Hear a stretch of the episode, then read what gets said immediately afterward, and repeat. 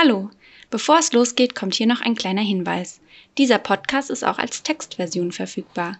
Wenn Sie das Gesprochene zur besseren Verständlichkeit mitlesen möchten, finden Sie den Link zum Text in den Show Notes. Oder Sie schauen die Folge auf YouTube mit Untertiteln. Und jetzt viel Spaß bei der nächsten Folge des Prevent Podcasts. Willkommen beim Podcast von Prevent, dem Projekt, das möglichst vielen Menschen dabei helfen möchte, wieder selbst zu atmen. Hallo und herzlich willkommen zum Prevent Podcast. Schön, dass Sie wieder eingeschaltet haben. Unsere heutige Folge steht ganz im Zeichen der Inklusion und wir haben ihn in der letzten Folge schon groß angekündigt. Ähm, ich freue mich sehr, dass Sie da sind. Marcel Renz. Guten Tag. Schön, dass Sie heute bei uns sind. Sie sind Journalist, Inklusionsblogger und Referent. Und ähm, Sie sitzen aufgrund einer angeborenen Muskelerkrankung im E-Rollstuhl und sind langzeitbeatmet. Und wir freuen uns heute, ähm, Ihre Perspektive ähm, der Beatmungsversorgung äh, kennenzulernen und des Lebens mit Langzeitbeatmung.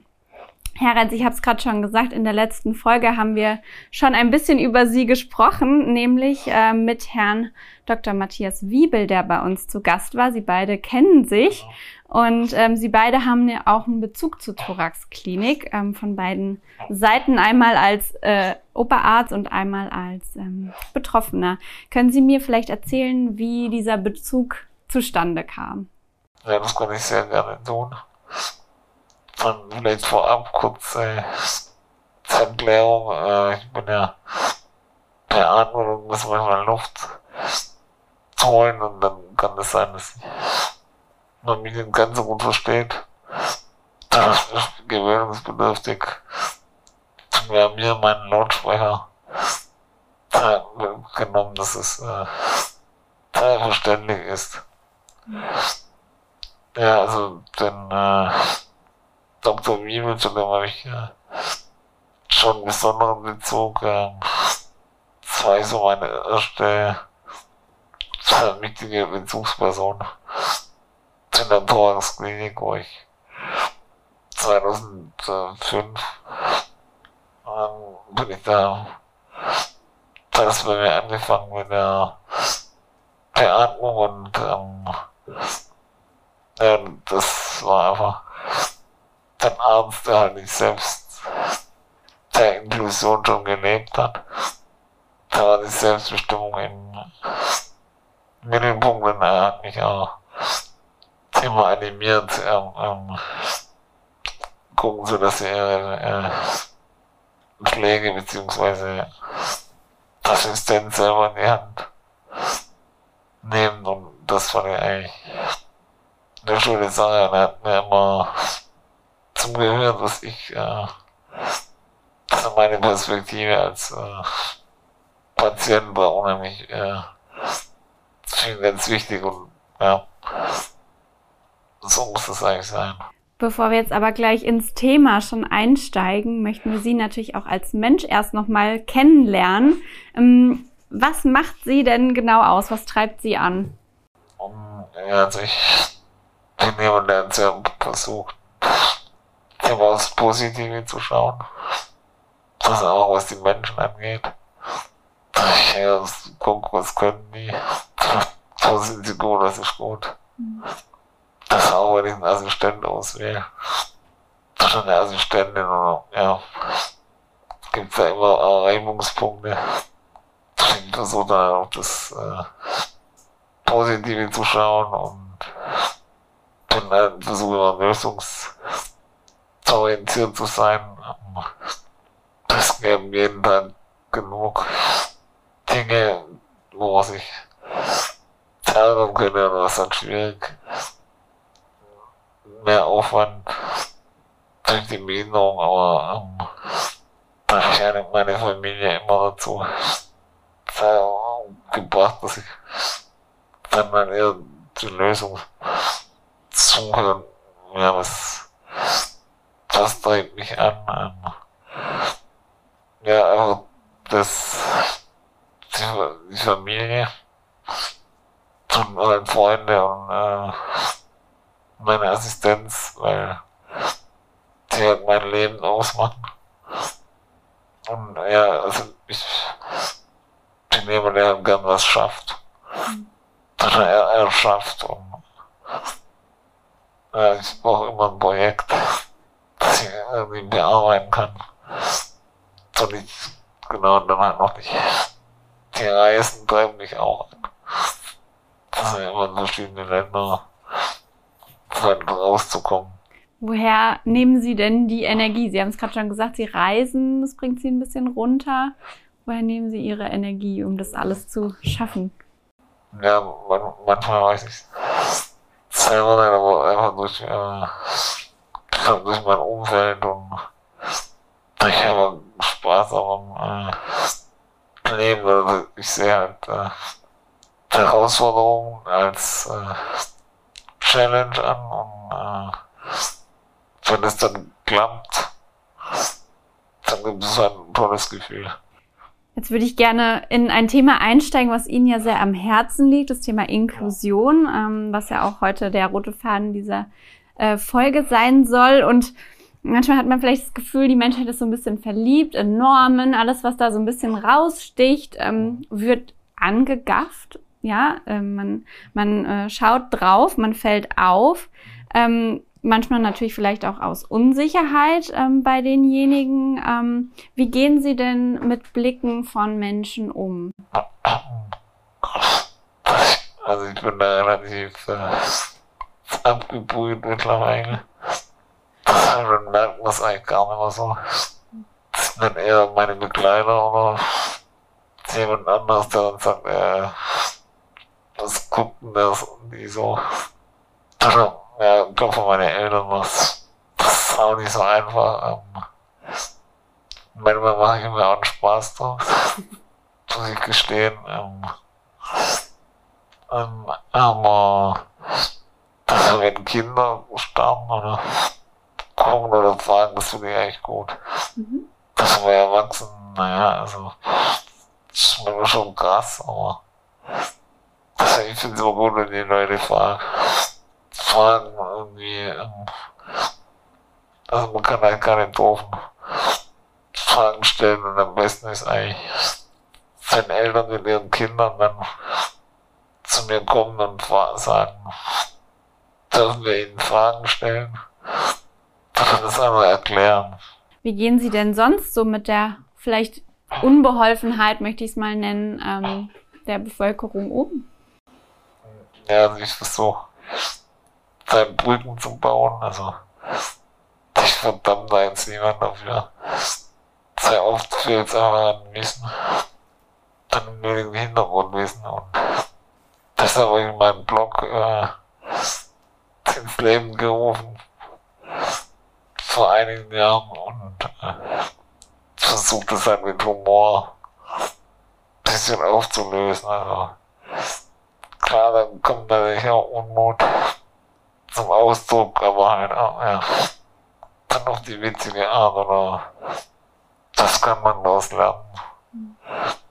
Aber ja, ich, ich glaube halt, man muss schon äh, noch auf die Menschen zugehen. Dann vielleicht ist das irgendwann mal anders. Das ist aber ganz selbstverständlich. Mhm. Das ist so das Ziel und das ist so ein Weg dahin. Erfahren Sie dann auch Hetze oder Unmut Ihnen gegenüber? Also Hetze nicht, eher so Ungeduld. Am Telefon erlebe ich es halt oft, mich dann Leute nicht gleich verstehen. Oder es muss alles ganz schnell gehen. Und dann, das, das ist eigentlich so das Hauptding. Oder äh, was ich halt nervig finden die Leute nicht mit mir reden, sondern mit meiner Assistenz. Mhm. Das, ja. Manchmal ist es aber, die mich nicht verstehen.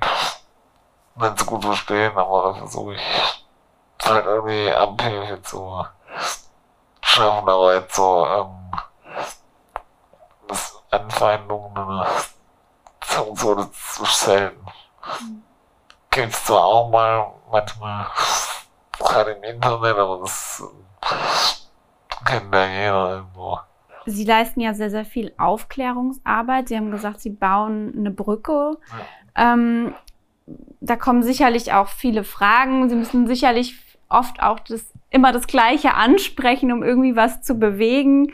Ähm, wie empfinden Sie das? Ist das manchmal auch vielleicht ein bisschen ermüdend? Ja, schon manchmal anstrengend, aber es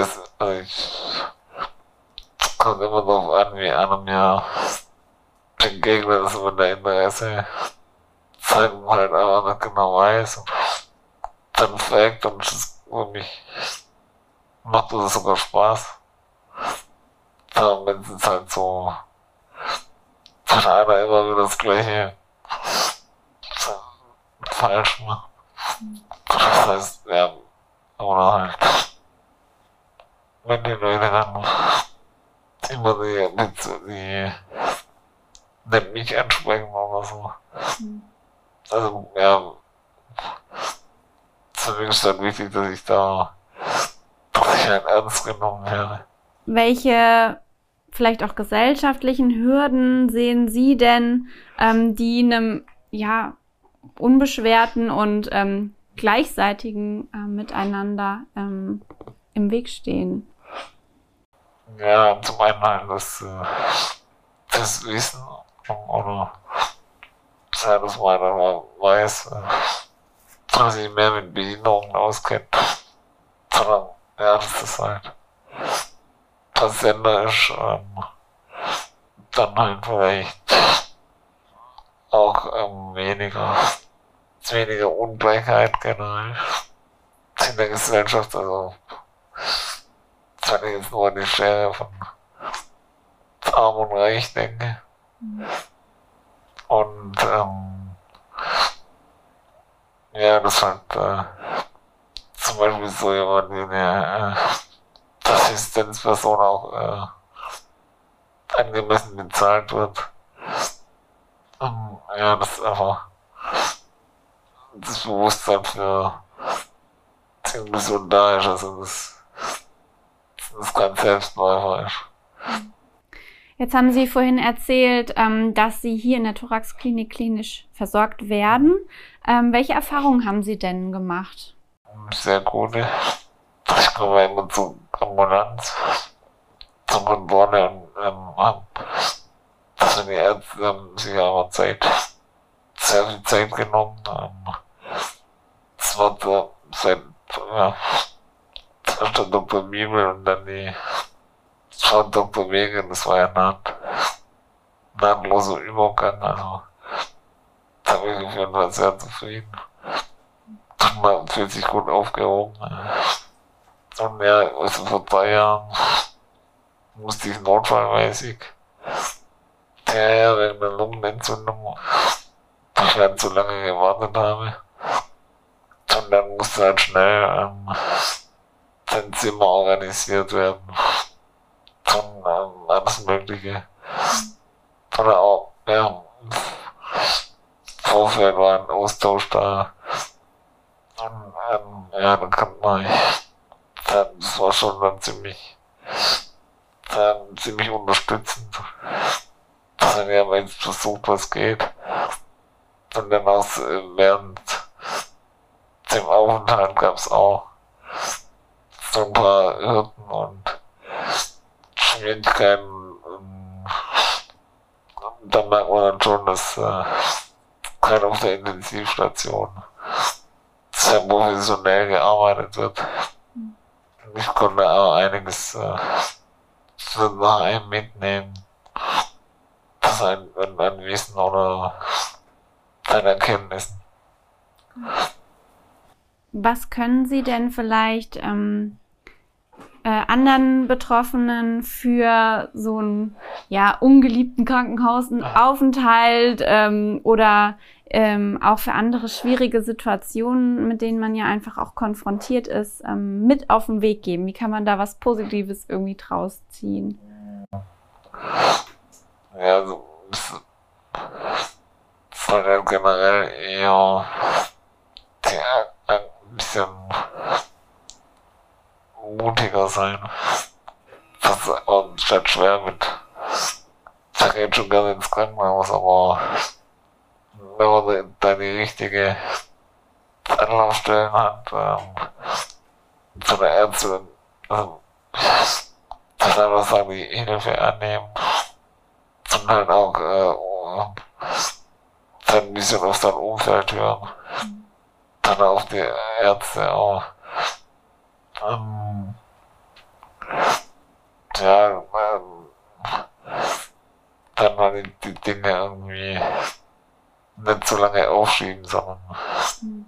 halt anzupacken, aber ja, ich, das war immer so ein Lernprozess und bei mir war es auch, äh, da war viel zu lange gewartet, äh, dass da ja mit politischen, äh, gesetzgeberischen Dingen zusammenhängt. Mhm. Aber ja, also wenn, gerade wenn man irgendwie auch äh, bei der Gesetzgebung Probleme hat, ist es wichtig, das dann anzusprechen. Mhm. Also einfach die, die Dinge ansprechen. Ja. Und äh, nicht gleich äh, sich zufrieden geben. Wie sehen Sie so die Verbindung zwischen Betroffenen, ähm, Angehörigen und dem Behandlungsteam um Sie herum? Das äh, scheint eine ganz gute Verbindung. Also, ja, ich meine, so eine alltägliche Therapie, da muss man halt äh, weitestgehend selber um, dann wahrscheinlich das, das läuft einfach. Dann habe ich halt meine Praxis. So Ganggymnastik zum Beispiel. Zwei Stunden lang bin und dann äh, sie wissen auch, was ich brauche. Ähm, ja, äh, zum Beispiel mit dem Rollstuhlmechaniker, da ähm, habe ich ein paar Mal immer mit dem Boot, dass er sich da ganz gut auskennt. Und dann kann man sich da auch ein bisschen äh, austauschen. Ähm, strecken aber Hilfsmittel nicht äh, nach der Stange halt äh, dann kreieren. Ähm, ja, mit der Klinik, äh, da ist das Verhältnis auch, äh, sagen wir mal, intensiv, also gerade seit dem Krankenhausaufenthalt. War mein Vater jeden Tag bei mir dann auch mit dem Kostenträger verhandeln und ja, mit äh, auch Unterstützung von den Ärzten und das war ein super, super Austausch halt. Der war ja auch als Unterstützer dann zum abends da, das hat sich eigentlich ganz gut mit den Pflegern und Pflegerinnen ergänzt schön, wenn man so ein eingespieltes Team dann auch um sich hat. Ja, und, aber es ist sicherlich auch viel Arbeit, sich die, diesen Kontakt gerade vielleicht auch zu den ähm, Kostenträgern äh, zu ähm, erarbeiten. Ja, das ist mühsam und ähm, es war gut, wenn man halt dann jemand zu der Familie hat, der einen dann total unterstützt und halt mhm. im Notfall selber macht. Mhm. Papa hat damals zu mir gesagt, äh, jetzt äh, kümmere dich nur um deine Lungenentzündung. Alles andere mache ich. Jetzt haben Sie gerade schon die politische, äh, politische Schwierigkeiten angesprochen. Ähm, es ist ja gerade im Bereich der ambulanten ähm, Intensivpflege ähm, sehr, sehr viel ähm, im Argen oder im, in Bewegung. Ähm, das Stichwort heißt E-Preg. Wir haben es in den äh, Folgen, vor allen Dingen in der ersten Staffel im Podcast, äh, einige Male schon angesprochen. Aber vielleicht können Sie auch noch mal kurz zusammenfassen, was ist das E-Preg und ähm, was erhoffen Sie sich davon? Ähm, ja, muss ich jetzt der Tat ein bisschen ausholen. ähm, ich sag mal, wir haben ja jetzt einen ziemlichen Pflegenotstand und das haben wir ja schon über Jahre gewusst. Aber nicht so wirklich äh, was dafür gemacht. Und, und mein Gut, im, das Denkmal der bevor man das dann in den Griff kriegt, brauchen wir jetzt auch nicht groß irgendwie neues Gesetz machen. Ähm, ich meine, klar, es gibt natürlich Betrug auch und ähm, schon viel auch Kosten. Hohe Kosten, also was da meine Versorgung. Ähm, da finde ich dann schon, schon gut, wenn es so ein neues Gesetz äh, gegossen wird. Also das, äh, die Absicht ist jetzt nicht verkehrt, ähm, aber so ist dann aufgezogen wurde, was eher dilettantisch zu nennen, also anmaßen auch. Mhm. Da, das, ja, damalige Minister Spahn hat da irgendwie postuliert, es gibt so viel beatmete Menschen, die man entwöhnen kann. Und da war keine wissenschaftliche Grundlage da und äh, also wenn man dann halt so Langzeit beatmet wird, dann schon, finde ich schon irgendwie frech. Mhm. Das war nicht so toll. Und dann, ja, dann war es halt so. Am Anfang, das war halt, äh, wo ich so Angst haben musste, okay, kann ich jetzt weiter daheim versorgt werden? Das war also diese Ängste, die da halt da gespielt wurde, finde ich halt nicht in Ordnung und wenn es nicht so große Proteste gegeben hätte, hätten sie da auch gar nichts verbessert. Mhm. Und ich meine, es ist nach wie vor halt, keiner weiß so recht, wo dran ist, was auf ihn zukommt. Äh, die Strukturen für das Gesetz gibt's ja irgendwie noch gar nicht richtig. Mhm. Also selbst der Wege kann man bisher noch nicht so nicht viel dazu sagen. Ähm, ich meine, da habe ich das Glück gehabt, oder Zwangskliniken, die dann alles ohne Bescheinigung halt ausstellen können. Ähm, ja, das gibt's halt nicht überall mhm. in Deutschland, also von dem her ist ein Riesenvorteil. Aber diese Ungewissheit ähm, sind so schon echt nicht schön. Mhm. Oh, ja, vielleicht. Ich hoffe, dass sich das irgendwann vielleicht doch es gar nicht so schlimm ist, wie alle befürchten. Also, es scheint, man sieht kann dann ein, äh, der medizinische Dienst kommt und sagt, sagen wir ja, so geht es nicht. Aber du kannst ja auch nicht Leute wie mich ins Heim, äh,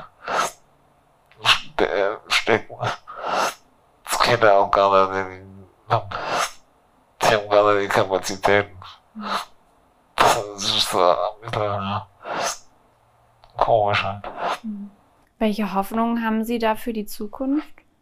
Ja, also zum einen, dass halt Politiker irgendwie wieder ein bisschen näher an den Menschen kommen, dass sie die, in den Alltag dass sie nicht so weit weg sind, aber da, naja, ist eher ein bisschen schwierig, da Hoffnung zu haben. Und zum anderen halt, dass die äh, Bedingungen für die Pflege Assistenzkräfte auch äh, besser werden, also das in der Gesellschaft, dass einfach dieser Wert höher gesetzt wird. Ähm, ja, irgendwann muss jeder.